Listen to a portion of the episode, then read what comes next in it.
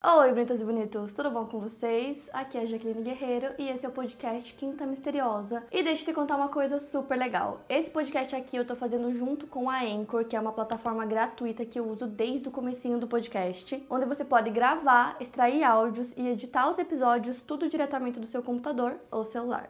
É muito simples começar o seu podcast e na Anchor você consegue distribuir o seu podcast para todas as plataformas de áudio e também dá para colocar qualquer música do Spotify direto nos seus episódios. E é o único lugar onde você consegue publicar podcasts de vídeo no Spotify. Baixe o app Anchor ou acesse anchor.fm para começar. E agora bora começar o caso de hoje.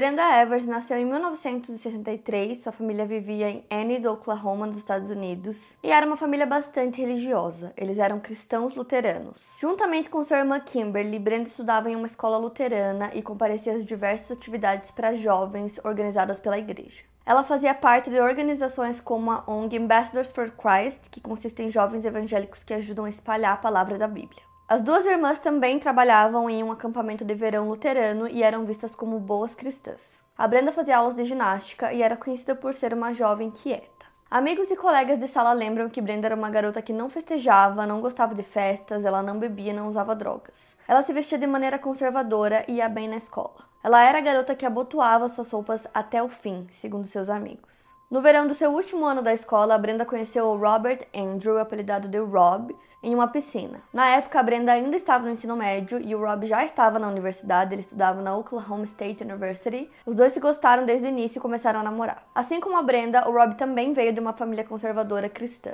A Brenda era luterana e o Rob era batista. Mas mesmo assim, eles tinham muita coisa em comum. Depois de se formar no ensino médio, a Brenda passou um ano estudando na faculdade luterana no Kansas, mas ela não conseguia ficar longe do Rob por muito tempo. No segundo ano da faculdade, ela foi transferida para Oklahoma State University, a mesma que ele estudava. Os dois decidiram se casar em 1984, logo antes da Brenda se formar na universidade. Rob se formou e foi direto para a profissão que ele escolheu. Ele trabalhava com publicidade na Jordan Advertising e a Brenda conseguiu um emprego no banco. Então os dois decidem mudar para o Texas, eles ficam lá por um ano e a Brenda gostava muito de morar lá, ela dizia que já estavam criando suas raízes por lá. Até que o Rob decidiu que ele queria voltar para Oklahoma. A Brenda não queria, então ela não ficou muito feliz com essa atitude dele, ela não queria voltar. E essa foi a primeira vez que algo desestabilizou o casal, então eles se davam muito bem, eram muito felizes, era muito difícil que eles discutissem. E pela primeira vez eles discordaram em algo, né, que era grande, que era mudar de cidade. Então o Rob decidiu pedir alguns conselhos matrimoniais para o pastor e isso ajudou por um tempo, mas não era o suficiente. O Robbie ainda queria voltar para Oklahoma, então eles voltam a morar lá. E foi lá que eles tiveram seus dois filhos que nasceram em 1990 e 1994, chamados Tricity e Parker. O Rob ganhava bem no trabalho dele, tinha um salário de seis dígitos e graças a isso eles conseguiram comprar uma casa bem grande e uma vizinhança muito boa. Então, para qualquer pessoa que via de fora, o casamento deles parecia perfeito. E aí a Brenda saiu do trabalho dela para cuidar dos filhos, o que era algo que se esperava, né, nos valores cristãos e era algo que se esperava no Bible Belt, que em tradução seria o cinturão da Bíblia nos Estados Unidos, se alonga do sul da linha entre Mason-Dixie até a borda do New Mexico. E é basicamente o viveiro canteiro do conservadorismo dos valores cristãos norte-americanos. Mas esses valores são maleáveis, no Bible Belt as taxas de gravidez na adolescência e divórcio são altas. Então de fora realmente parecia que estava tudo bem, que estava tudo perfeito, mas pequenos problemas surgiram e a Brenda tinha um certo ressentimento em relação ao marido. A Brenda era uma mãe muito dedicada aos filhos, mas ela nunca foi o tipo soccer mom, que é basicamente o estereótipo de mulher norte-americana, que é casada com filhos em idade escolar.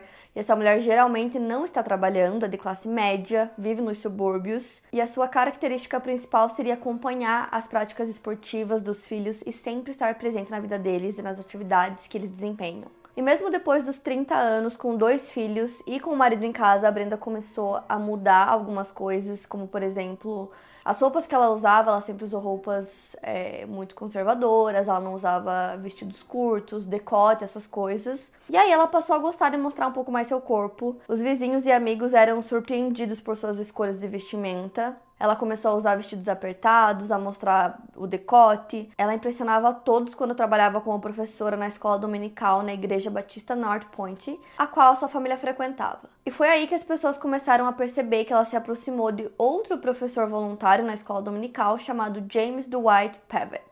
O James era um vendedor de seguros e havia recentemente passado por um divórcio. Ele era um amigo da família que conhecia inclusive o marido da Brenda, o Rob, e convivia com ele. Como vendedor de seguros, o James ajudou muitas pessoas na comunidade. Uma das maiores comissões que ele havia recebido nos últimos meses era de um seguro de vida que valia 800 mil dólares. Esse seguro foi vendido ao Rob. Inclusive, o Rob também era ativo na igreja, ele foi diácono e fez trabalho voluntário na América do Sul. E o Rob era um pai muito carinhoso, muito amoroso, e na visão dele o casamento dele ia muito bem, estava tudo perfeito. Mas não era o que a Brenda achava, inclusive nessa época ela já estava tendo um caso, ele não sabia. E aí ela pediu a separação, né, o divórcio, em outubro de 2001. Foi um choque pro Rob, ele não queria que o casamento deles terminasse, então ele implorou para ela para que eles tentassem mais um pouco, é, para que eles tentassem fazer o casamento dar certo, né? Mas ela falou que não, que a decisão já estava tomada, que ela iria embora e não tinha nada que ele pudesse fazer. Enquanto eles estavam separados, né, nesse processo de divórcio, a Brenda continuou o caso que ela estava tendo, que era com o James, que ela conheceu na igreja. E aí, esse caso dos dois não era bem visto pela igreja, então eles pediram que eles se afastassem da atividade que eles tinham, né, como professores da escola dominical, porque não era bem visto. Mas isso não impediu que o relacionamento deles continuassem, eles inclusive faziam até viagens onde eles levavam os filhos da Brenda junto. Conforme os dias foram passando, Robbie ainda estava bem relutante quanto ao divórcio, é, ele amava muito a esposa, queria que o casamento desse certo, mas ele foi percebendo que não tinha muito o que fazer, então ele finalizou os papéis que precisava, né, para seguir com o divórcio, e tudo isso ainda em outubro. E aí o Rob foi sair de casa e ele percebeu que tinha alguma coisa estranha, alguma coisa errada com o carro dele, então ele decidiu levar o carro pro mecânico. Imediatamente o mecânico percebe que tinha de errado no carro. Ele disse que o cabo do freio tinha sido cortado manualmente. Imediatamente o Rob diz pro mecânico que ele acredita que foi feito de propósito, que não era apenas um incidente e que ele acreditava que tinha alguém tentando tirar a vida dele. E nisso Rob recebe uma ligação com uma voz muito estranha que ele não reconheceu, dizendo que a Brenda tinha sofrido um acidente muito grave, que ela estava no hospital, que era para ele correr para o hospital. E aí ele achou tudo muito estranho e decidiu ligar para o hospital e perguntar se realmente a Brenda tinha dado entrada. E aí ele descobriu que era mentira, então ele percebeu que era uma armação, que se ele tivesse é, pegado o carro e saído a caminho do hospital, provavelmente ele teria sofrido um acidente muito grave, já que o cabo do freio estava cortado. Mas ele percebeu isso antes, né, de receber a ligação. Então ele vai até a delegacia, relata tudo o que aconteceu naquele dia, porque ele estava achando tudo muito estranho. Os policiais concordam e também dizem que achavam que tinha alguém tentando acabar com a vida dele. E com isso, o Rob decide ir até a agência de seguros, porque ele estava achando tudo muito suspeito. E chegando lá, ele explicou que ele achava que tanto a Brenda quanto o James queriam acabar com a vida dele e ficar talvez com o dinheiro do seguro dele. Então ele vai até lá e remove a Brenda como a beneficiária, né? Então se alguma coisa acontecesse com ele, ela não poderia pegar o dinheiro. Então ele coloca o irmão dele no lugar da Brenda, e aí se caso acontecesse alguma coisa, o dinheiro ficaria com o irmão dele. Ele não poderia colocar o nome dos filhos ainda, porque os dois eram menores de idade. Dois dias antes da ação de graças daquele ano, no dia 20 de novembro de 2001, Rob saiu do trabalho muito animado para ir buscar os filhos que estavam na casa da Brenda. Ele inclusive liga para um amigo dele, para Ron Stump, era por volta das 5 e meia da tarde, contando que ele estava indo buscar os filhos, que ele estava muito animado, que ia passar o final de semana todo com eles. Então ele chega na casa da Brenda, ainda estava conversando com um amigo, então ele desliga o telefone e entra para pegar as crianças.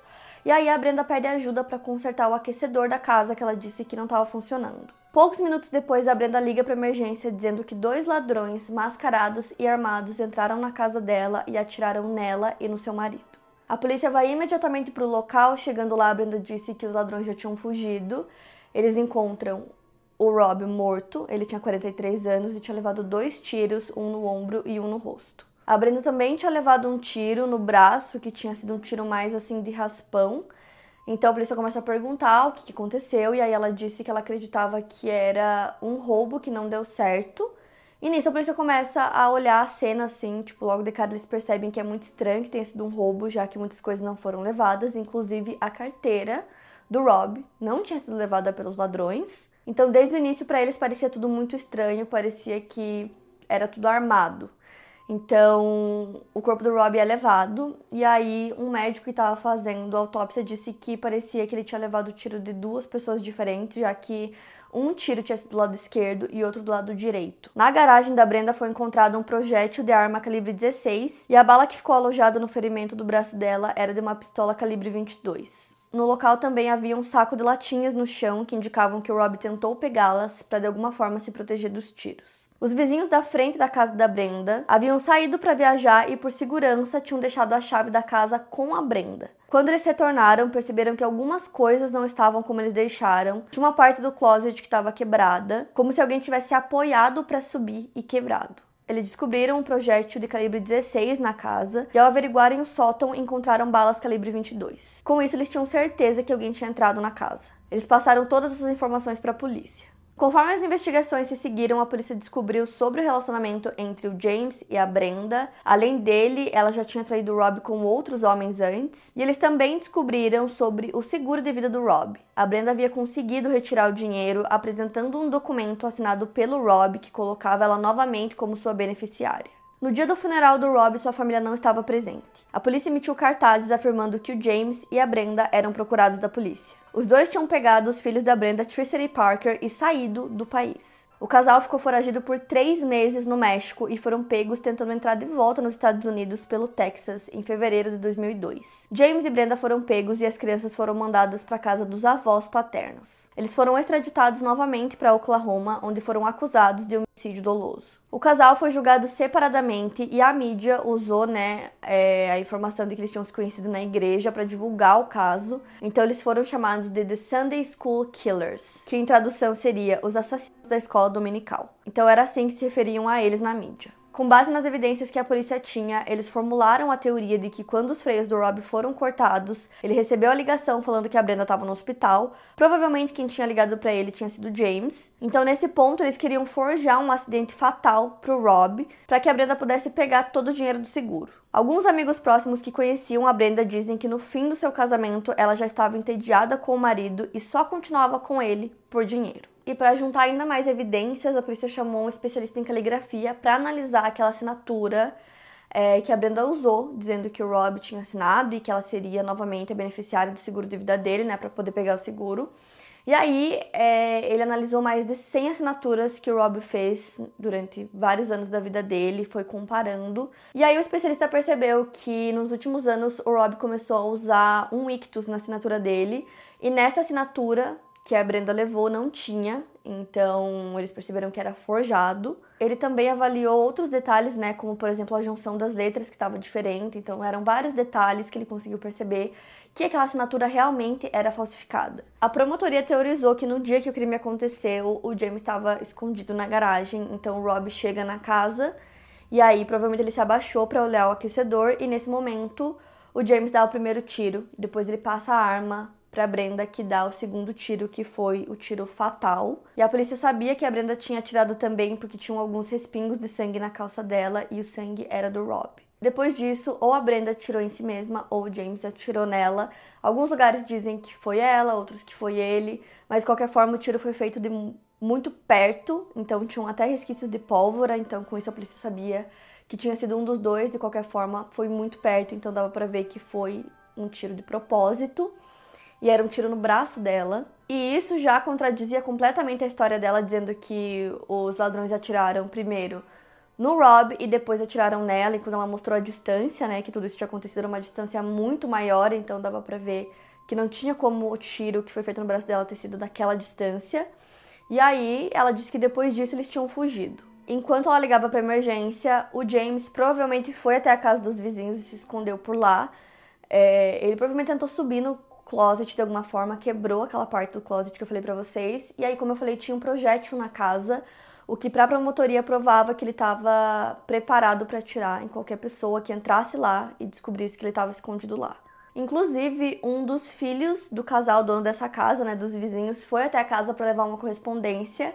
E aí a promotoria estava teorizando que o James estava tipo pronto para tirar caso alguém entrasse e descobrisse, né, todo o plano dele, descobrisse que ele estava lá escondido. O James foi julgado primeiro em setembro de 2003. Os promotores utilizaram o passado dele no julgamento, já que ele havia sido atirador do exército. O advogado de defesa argumentou que a promotoria não tinha DNA ou impressões digitais e que as evidências eram circunstanciais. James foi considerado culpado de homicídio doloso e conspiração para assassinato. O juiz o sentenciou à morte. Brenda foi julgada no ano seguinte, em 2004, e durante o julgamento os promotores apresentaram uma longa lista de amantes que ela teve antes mesmo de conhecer o James. Conforme os dias iam passando, a promotoria destruiu a imagem de cristã honesta que a Brenda tinha. Ao invés disso, eles mostraram ela como uma criminosa promíscua e maldosa que planejou o assassinato do marido para conseguir o dinheiro do seu seguro.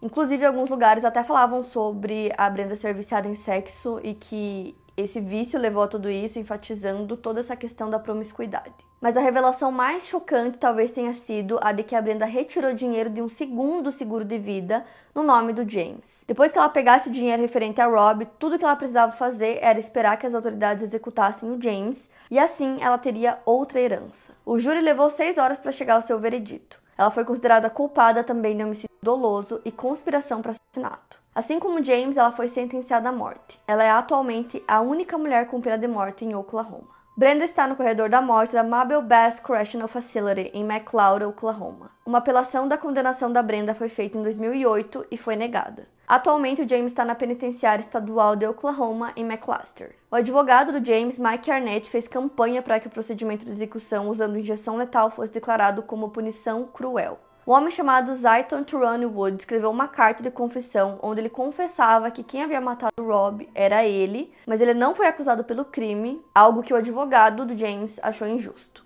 A carta tinha várias informações que eram de conhecimento público e não pareceu legítima aos olhos do juiz. Então a sentença do James foi comutada para prisão perpétua. Em junho de 2017, o um painel de três juízes do Tribunal de Apelações dos Estados Unidos votou dois contra um para reverter a sentença de morte do James. Um dos três juízes disse que o Rob morreu rápido demais para que sua morte fosse considerada cruel e hedionda, características de um crime que gera pena de morte. A Procuradoria-Geral do Estado recorreu imediatamente à decisão. Gente, é isso. E é isso. Para mais casos, siga o podcast Quinta Misteriosa e aproveite para avaliar em 5 estrelas se você gostou. Obrigada por ouvir e até o próximo caso.